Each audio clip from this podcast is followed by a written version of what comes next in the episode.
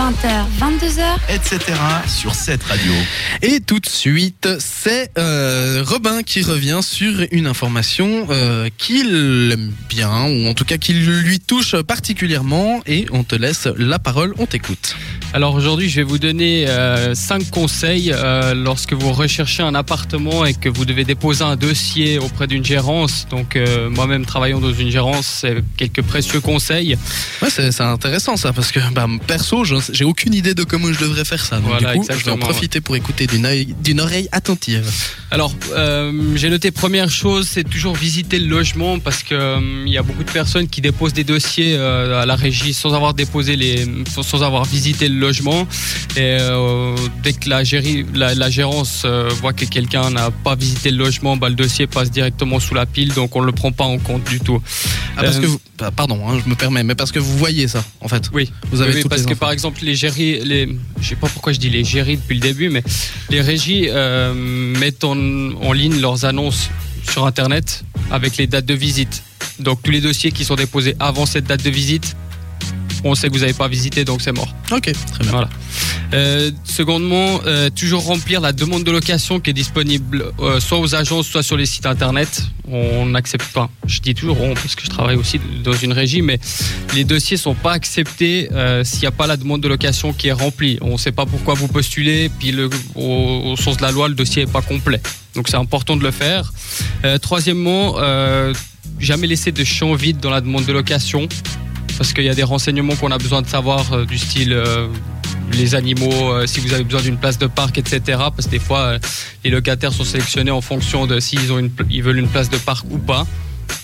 Ça peut jouer un rôle. Quatrième, transmettre uniquement les documents demandés par la gérance. Donc, il va pas falloir commencer à mettre des extraits de votre compte en banque, de vos avoirs, de votre contrat de leasing, euh, etc.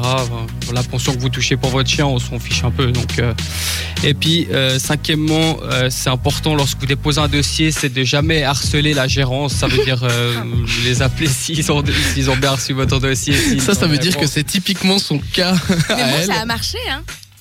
Alors, t'as eu- Moi, ça a marché. T'as eu de la chance parce que bah, ton dossier était sûrement bon. Bon, C'est pour ça que ça a marché. Mais quand, quand quelqu'un appelle 5-6 fois dans la semaine pour savoir où ça en est, euh, je peux vous dire que le mec qui s'occupe de votre dossier à la gérance, il dit Bon, bah, celui-là, il me fait chier. Non, mais Je vais c'était mettre le plutôt dossier en sur mode sympa. Comment ça va aujourd'hui Alors, faut toujours, faut toujours rester euh, sympathique et, enfants vraiment et pas tout, euh, et puis, euh, ouais, insistant. non, euh, franchement, et puis maintenant, quand je l'appelle, elle me dit Ah, ça Aurélie, ça va Euh, tu vois, T'es t'es tombé sur quelqu'un de bien. Hein c'est très sympa.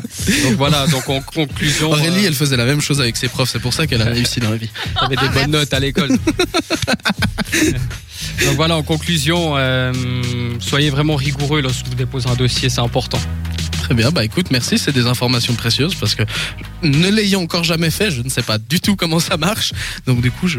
Voilà. Et euh, est-ce que c'est vrai? Parce que moi, on m'a- souvent dit, enfin, j'ai visité pas mal d'appartements, surtout sur Lausanne, et on m'a dit, euh, je visitais un appartement le soir, on m'a dit, vous n'êtes pas demain matin à 8h à la gérance avec votre dossier, vous n'avez aucune chance de l'avoir.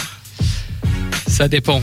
Euh, Il y a des appartements, par exemple les appartements pas chers, les dossiers, ça va, il y aura- il y aura beaucoup de candidatures, mais euh, c'est pas le lendemain même que la décision est prise. Donc euh, c'est vrai qu'il faut pas tarder après les visites, parce que la décision se fait dans la semaine par exemple, et le lendemain même 8 heures, faut pas exagérer non plus.